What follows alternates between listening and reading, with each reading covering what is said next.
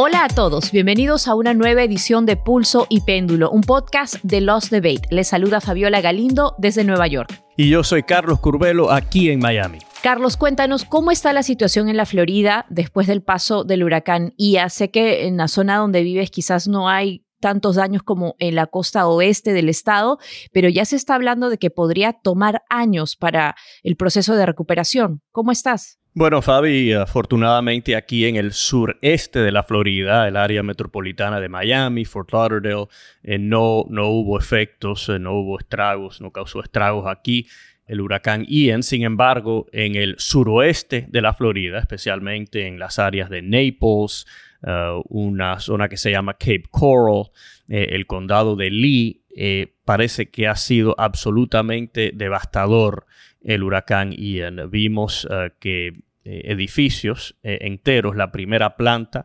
bajo agua. Eh, sabemos que un puente, un puente que conecta a la isla de Sanibel, colapsó.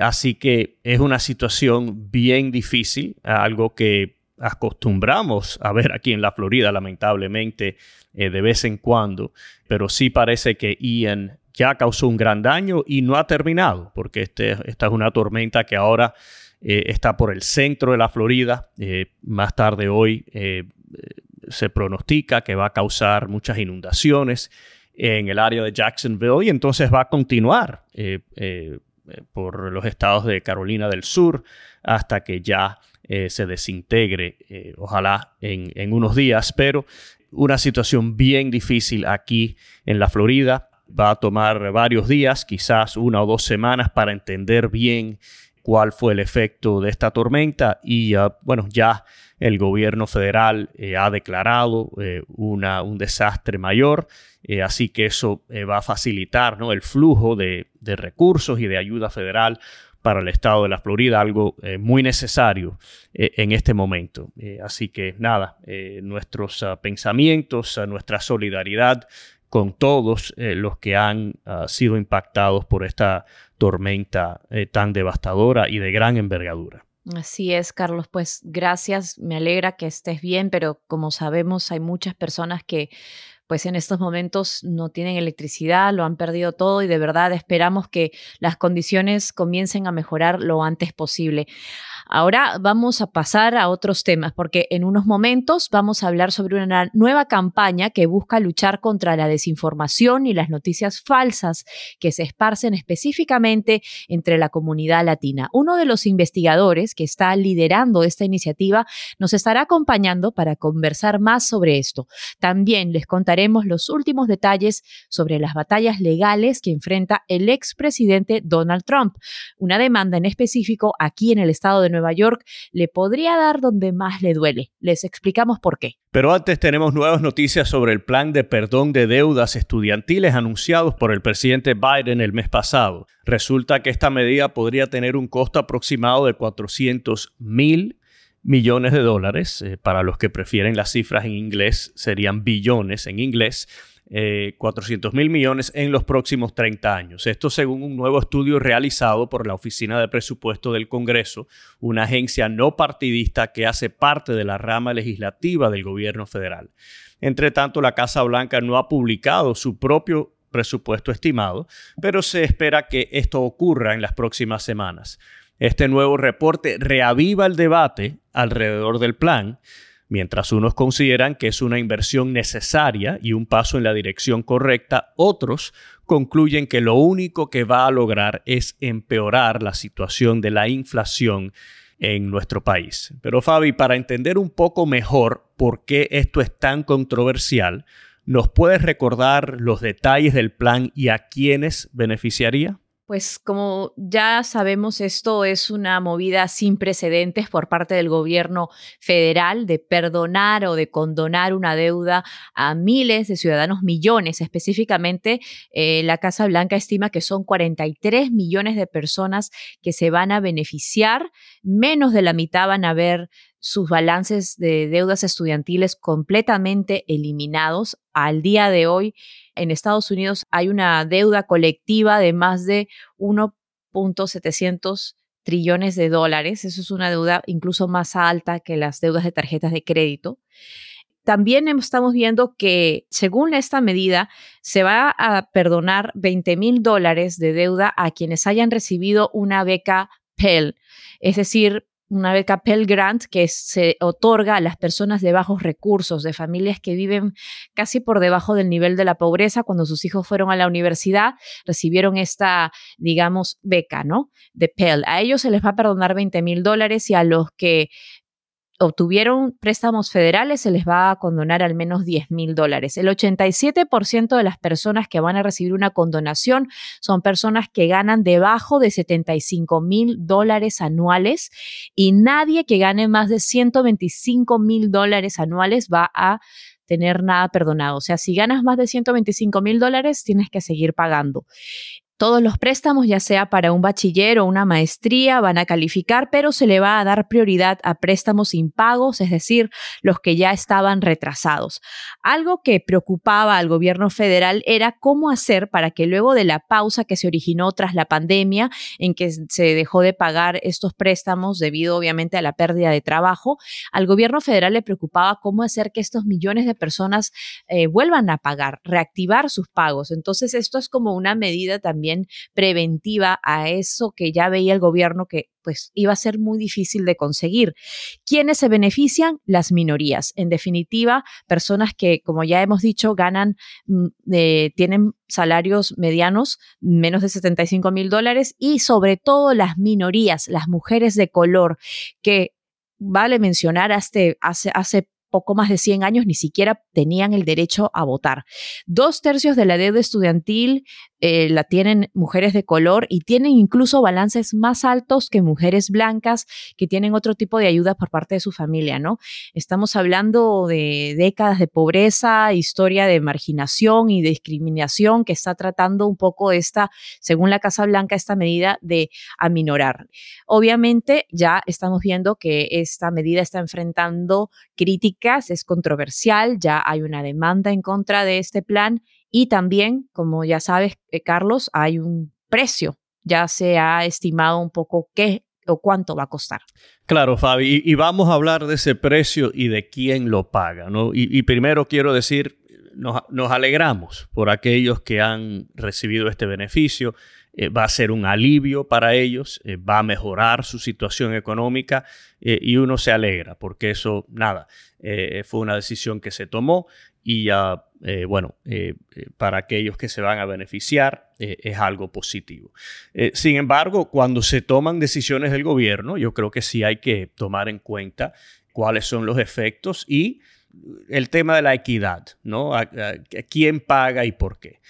400 mil millones de dólares inyectados en una economía que está sufriendo por la inflación. Y sabemos que en parte, en parte, la inflación es un resultado de eh, las grandes cantidades de dinero que se ha gastado el gobierno federal en años recientes bajo el gobierno de Trump y después eh, bajo el gobierno de Biden. Los intereses están subiendo, eh, la gasolina ha subido muchísimo, el costo de la comida ha subido muchísimo y eso tiene un impacto mayor sobre las personas de bajos recursos, ¿no? así que esta inyección de 400 mil millones de dólares obviamente va a aportar a lo que es la inflación en Estados Unidos. Cuando se inyecta una cantidad de dinero tan grande a la economía, eso tiene un efecto y ahí hay consenso ¿no? entre economistas conservadores, eh, eh, economistas eh, de izquierda, ahí existe consenso. Así que, ¿quién va a pagar por esto? Bueno, en parte vamos a pagar todo. Segundo, un presidente de Estados Unidos sin consultar al Congreso, sin la aprobación de una ley, eh, ha decidido perdonarle eh, la deuda a muchísimas personas. Hay un argumento ahí de que en Estados Unidos el, Congreso es el que tiene que legislar y tomar estas decisiones. Aquí no hay rey ni hay eh, un ejecutivo que tenga poder absoluto. Y lo otro que me preocupa a mí es que la pregunta de quién es culpable, quién es responsable por esta situación.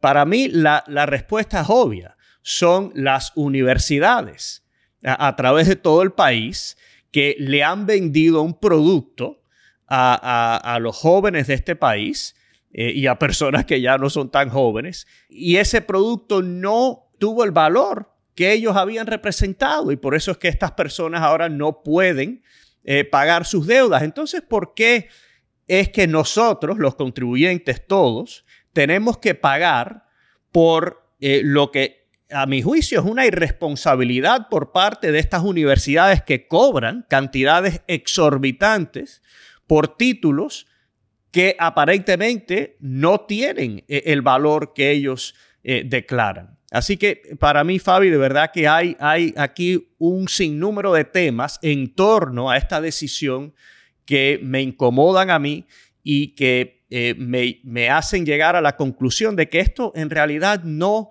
soluciona el problema fundamental que existe en este país con las universidades. Sí, Carlos, yo creo que esa es, justamente la crítica más grande de este plan, que no se dirige a los altos costos de la educación universitaria, de la educación superior, y estamos viendo que por eso casi mucha gente de nuevas generaciones están optando por no obtener una educación superior. Lo que sí estamos viendo también es que en los últimos 10 años son justamente las personas latinas, las personas de color, las mujeres, quienes se han beneficiado de una educación superior, de conseguir un diploma y de escalar, ¿no? Esa, eh, escalera, valga la redundancia, social, de obtener mejores trabajos, de tener mejores ingresos. Pero lo que dices es cierto, no está tocando el tema del alto costo de las universidades. Ahora, lo otro que también hay que, hay que ver es cómo esto, eh, el gobierno trabaja de una manera muy lenta. Esto lo creo que lo sabes tú más que nadie. Y esto me recuerda a mí Quisiéramos que funcionara más rápido, pero... Y eso, es y eso es cuando funciona. Muchas veces no funciona y cuando funciona, funciona lentamente. Eso es correcto.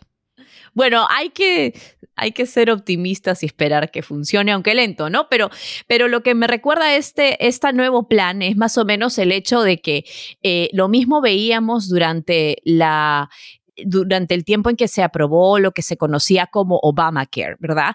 Era una conversación súper grande sobre cómo algunas personas no podían tener un seguro médico y sin embargo lo que hizo Obamacare fue eliminar esa, ese obstáculo de que si alguien tenía cáncer, por ejemplo, y solicitaba un seguro médico, se lo podían negar basado en que era una condición preexistente. Lo que quiero decir con este paralelo es eso fue lo primero que se tocó durante ese debate de Obamacare. Se dio eh, muchas ayudas, está, eh, seguros subvencionados ahora a ciudadanos estadounidenses, residentes.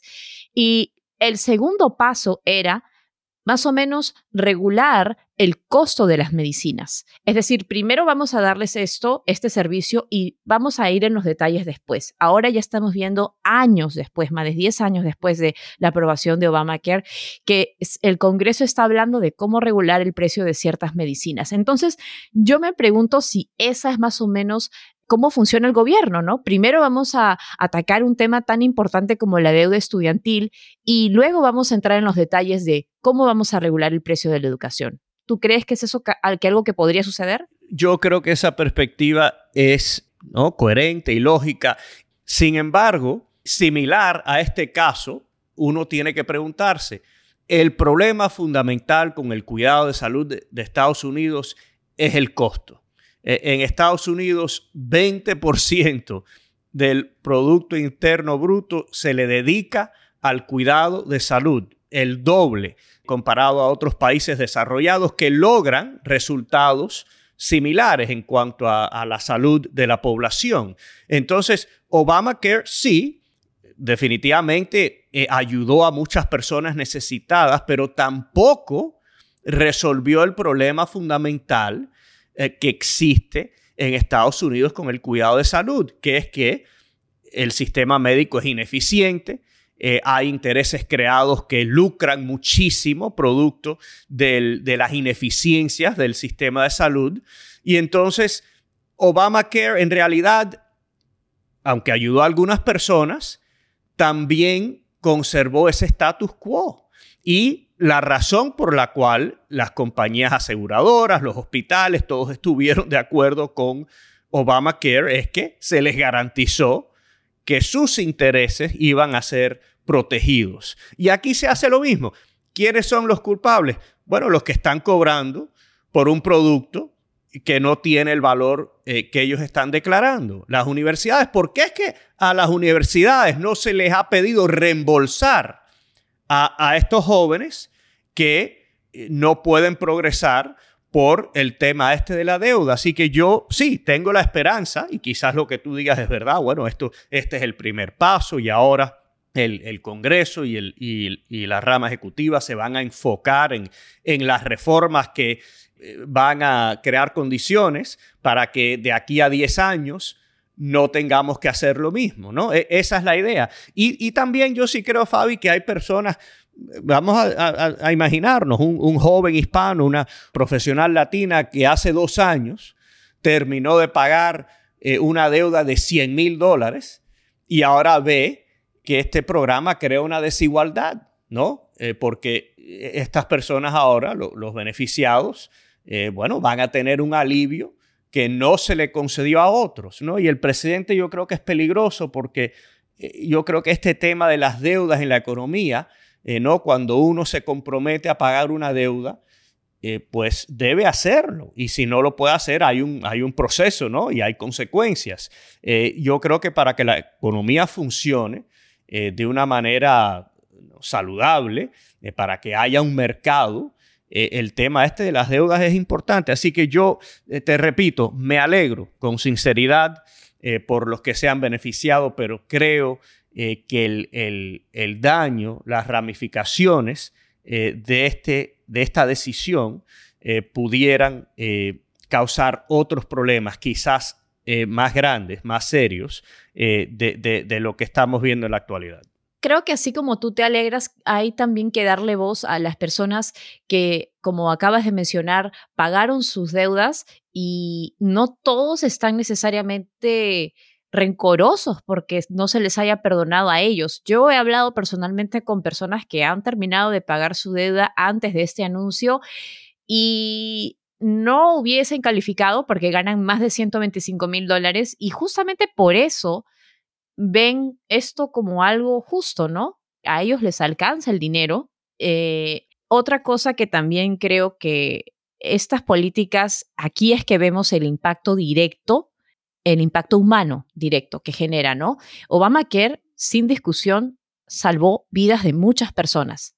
Al margen del costo al gobierno, muchas personas que estaban enfermas pudieron conseguir tratamiento sin que se les negara.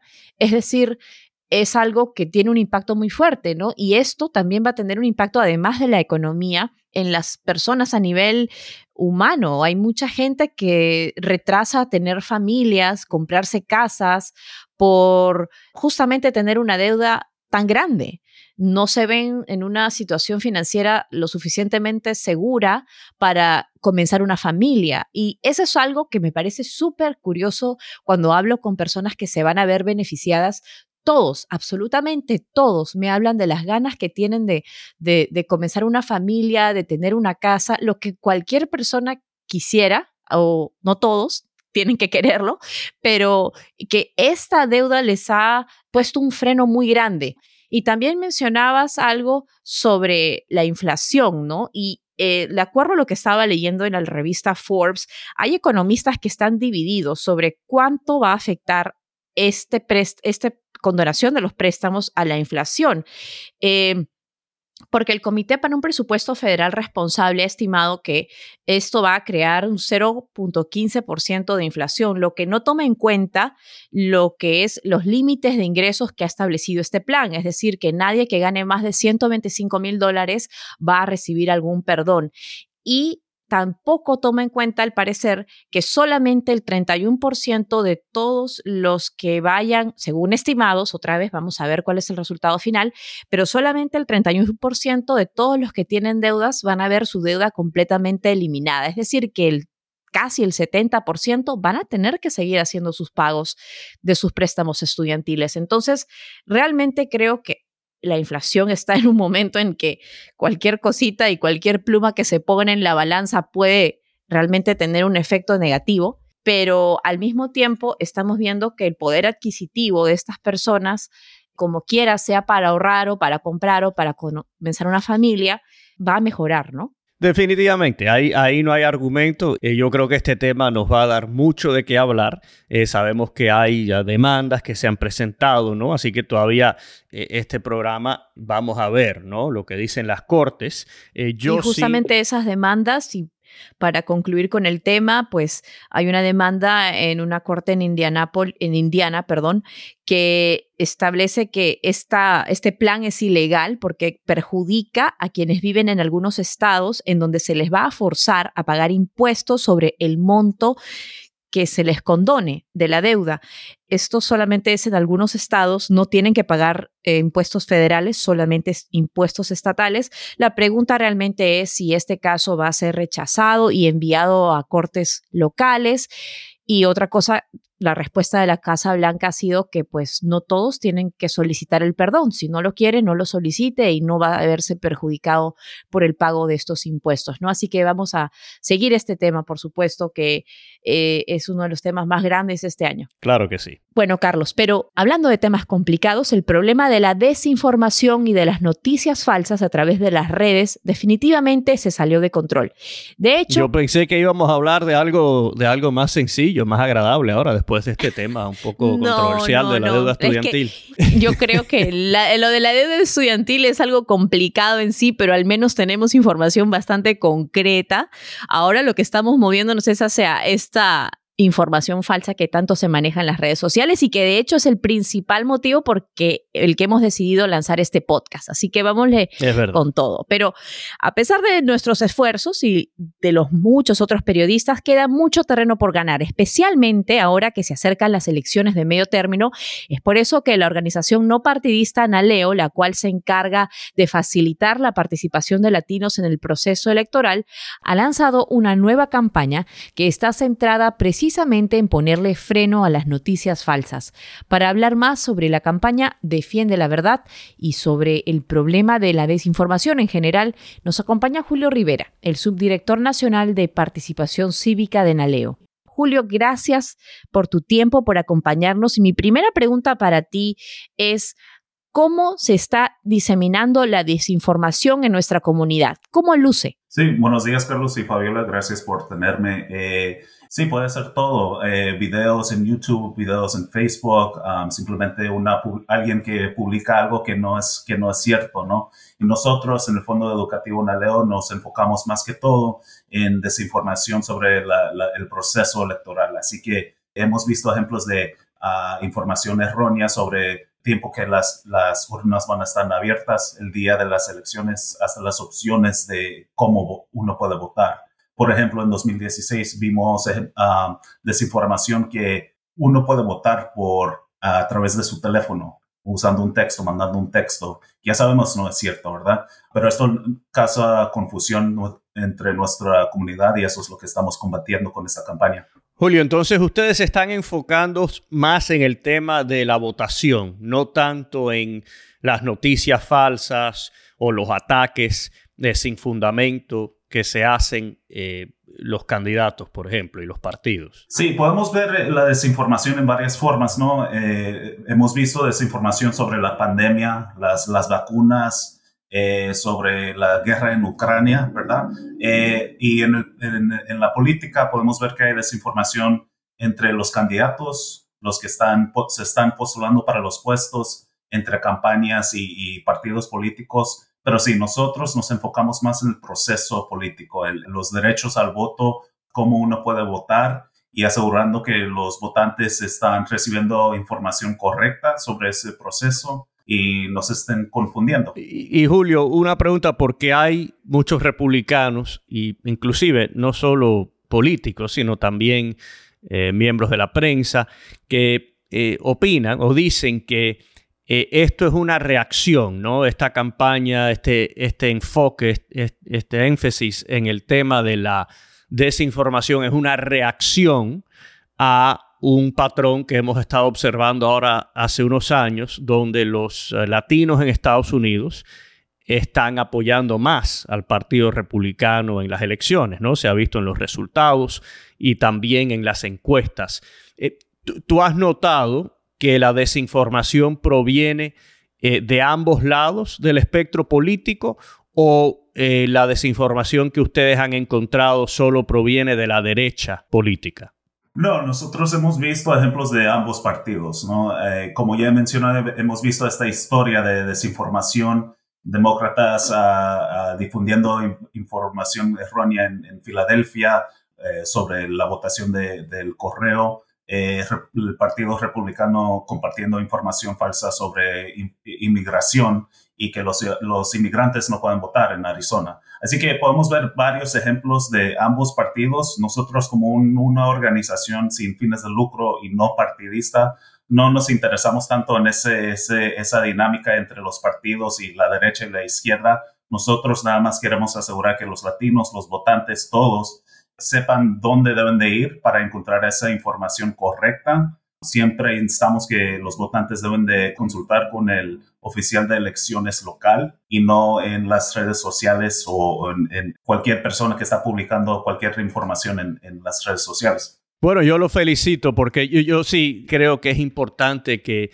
ustedes están eh, jugando el papel de árbitro, ¿no? Y yo creo que es importante que el árbitro eh, sea equilibrado, sea justo y eh, que, que, este programa tenga éxito, ¿no? Yo quisiera hablar más de la campaña de Naleo, pero antes preguntarte si brevemente nos puedes dar un ejemplo de qué has visto en cuanto a desinformación que nos digas esto es lo que se dice afuera y esta es la verdad. Si nos puedes dar algunos ejemplos, unos tres, cuatro, no sé. Eh, por un ejemplo, este año, durante las primarias en Texas, hubo un problema donde no hubo suficiente personal de las elecciones para poder ayudar a los, asistir a los votantes. Tiene unas, un, mecanismo, un sistema un poco complejo, pero eh, fue por falta de personal que unos votantes no pudieron ejercer su voto ese día pero en las redes sociales esto se, se cambió y, y, el rumor uh, se convirtió en que fue un, una campaña uh, intencional para prevenir a los votantes de, de, votar. Así que es algo, a veces podemos ver que estas, estos rumores, esta desinformación es un poco complejo y, y sí está basado un poco en, en la verdad, pero muchas veces se convierte en algo que es un poco más eh, intencional para quitarle el voto al, votante. ¿Y cómo funciona la campaña de Naleo Defiende la Verdad? Sí, eh, bueno, nuestra campaña se va a enfocar en varios aspectos. Comenzamos esta semana con un seminario web donde explicamos la historia de desinformación, qué es, cómo aparece en las redes sociales, cuáles son algunos algunas cosas que los participantes pueden hacer para ayudarnos en esta campaña. Nosotros usamos una herramienta eh, que se llama Junkipedia, donde el usuario puede simplemente, es un proceso muy fácil, reportar la desinformación cuando lo encuentra.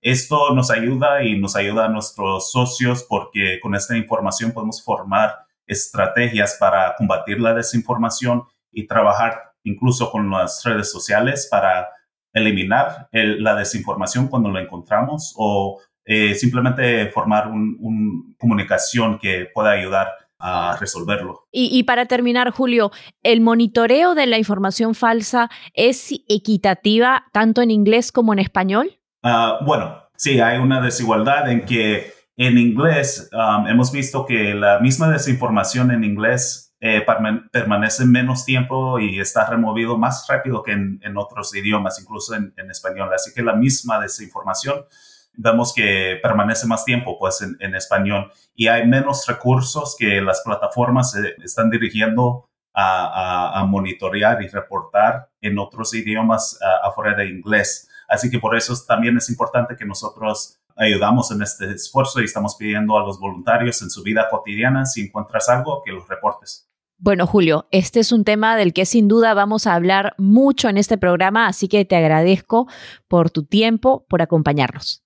A ustedes, gracias. Un placer. Bueno, Fabi, yo, yo me alegro mucho que eh, Naleo haya lanzado esta iniciativa. Creo que es tan importante que sea equilibrada, que tenga un balance, que se enfoque en todas las instancias, porque hay mucha desinformación eh, a través del país y pensando con un poquito de egoísmo, me gustaría que hubiese existido este programa cuando yo estaba en puestos públicos, porque de mí se, se dijeron muchas cosas falsas, ¿no? Como, como sucede con cualquier persona que esté en puestos públicos. Pero eso es súper importante, lo que preguntabas, si también hay información falsa que viene desde la izquierda política, porque lo que vemos es que es más que todo que esta información o noticias falsas vienen por parte de grupos más de extrema derecha, ¿no?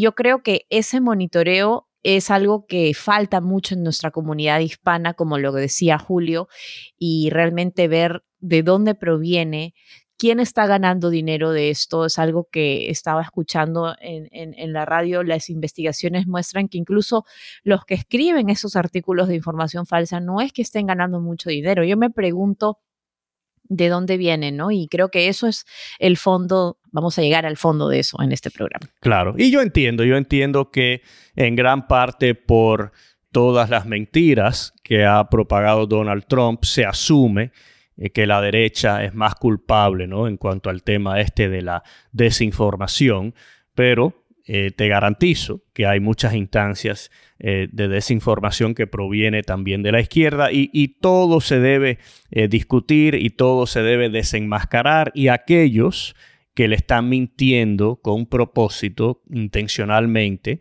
a las personas eh, deben eh, ser expuestos, ¿no? Por, por, ser unos mentirosos, ¿no? Por, por eh, tratar de confundir a las personas. Así que vamos a seguir esto muy de cerca, vamos a seguir conversando sobre esto y aquí les garantizamos que aquí nunca habrá ningún tipo de desinformación. Vamos a decir la verdad tal y como es y vamos a ofrecer diferentes perspectivas y ya que los, ah, los oyentes sean los que decidan y concluyan eh, lo, que, lo que ellos piensan sobre todo, toda la actualidad.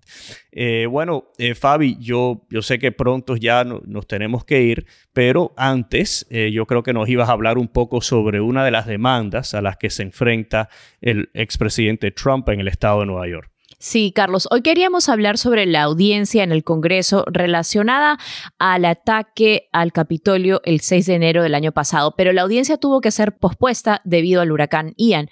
Así que solamente vamos a discutir un tema que no alcanzamos a cubrir la semana pasada, pero que trae grandes consecuencias a largo plazo, sobre todo el próximo mes. Y se trata de la demanda que presentó la Fiscalía de Nueva York contra Trump, sus tres hijos adultos y su empresa, la organización Trump, por fraude sistemático. Lo acusan de supuestamente haber sobrevaluado sus propiedades para engañar a prestamistas, a los bancarios, a conseguir préstamos más fácilmente y también al mismo tiempo de haber sub eh, evaluado sus propiedades para no pagar impuestos.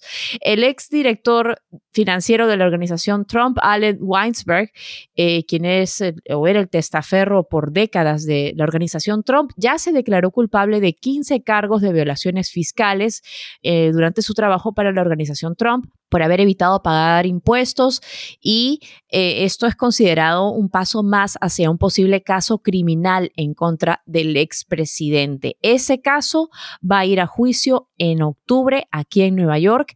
Yo creo que es algo que todos tenemos que estar muy atentos porque esto está, si bien no hay un indicio mayor de cómo está afectando financieramente al presidente, este es solamente uno de varias investigaciones. Eh, obviamente tenemos lo de los documentos recuperados de la mansión de Mar-a-Lago, la injerencia o supuesta injerencia del expresidente durante la insurrección del 6 de enero, también la posible o, supuesta intervención en las elecciones presidenciales en Georgia, en donde el presidente le grabaron una conversación en la que exigía que aparecieran decenas de miles de votos a su favor, eh, como casi coaccionando a funcionarios electorales de ese estado. Entonces, esto es algo que estamos viendo ya después de dos años, cómo estos casos están pues progresando, Y, y, es algo muy importante, sobre todo respecto al tema de la desinformación que mencionabas, Carlos, algo muy importante, pues que muchos congresistas o muchas personas dentro del gobierno continúan negando los resultados de las elecciones de 2020, ¿no? Yo creo que eso es algo que también vamos a tocar en este programa, por qué eso no es cierto y por qué es importante también desenmascarar a, a estas personas que están en el poder y que están llevando una falsa premisa de lo que ocurrió en las elecciones del 2020. Así que eso es más o menos lo último que tenemos sobre el caso de Trump que tiene mucho que ver también con la desinformación, Carlos. Sí, hay que distinguir, es un caso civil. Las otras investigaciones, los otros casos en torno al señor Trump son casos criminales que se están ventilando en el sistema de justicia. Este es un caso civil, creo que lo están demandando por 250 millones de dólares y esto no es nada nuevo para el señor Trump. A través de su carrera como empresario ha sido demandado un sinnúmero de veces, decenas de veces, por por todo este tema, por eh, no cumplir con contratos, por eh, deshonestidad en cuanto a declaraciones. Eh, así que esto no es nada nuevo para él, pero sí es un caso que pudiera tener consecuencias importantes y también sabemos que la fiscal de Nueva York le refirió ¿no? varios temas que sí son criminales al Departamento de Justicia, que me imagino eh, también estén eh, investigando. Así sí, que, o sea, a pesar de que es un caso civil, estos cargos podrían convertirse en un caso criminal debido a las faltas que se están encontrando, como la evasión de impuestos, ¿no? Entonces, es algo que otra vez está en proceso y como tú dices, el, el señor Trump ya está acostumbrado a todo tipo de demanda, incluso por discriminación, por abuso sexual, lo acusaron decenas de mujeres. O sea, las demandas contra Trump son infinitas, ¿no? Entonces, estamos viendo realmente que la diferencia ahora es que no tiene la protección de un presidente con esa inmunidad, digamos, entonces vamos a ver realmente cuál es el golpe que, eh, que ocasionan todas estas demandas múltiples y al mismo tiempo, ¿no? Así es, Fabi. Bueno, ya con esto concluimos eh, esta edición de Pulso y Péndulo. Queremos una vez más eh, mencionar, recordar a todas las víctimas del huracán Ian. Eh, los acompañamos en estos momentos tan difíciles y esperamos que todo en el suroeste, centro y noreste de la Florida vuelva a la normalidad lo antes posible. Muchísimas gracias a todos por acompañarnos. Como ya saben, publicamos nuevos episodios todos los jueves. Y si han disfrutado de nuestras conversaciones, los invitamos a dejarnos un comentario y a seguirnos en Spotify, Apple Podcast o en su aplicativo favorito. Saludos y hasta la próxima. Pulso y Péndulo es un podcast de Los Debate. Nuestra productora ejecutiva es Mónica Espitia.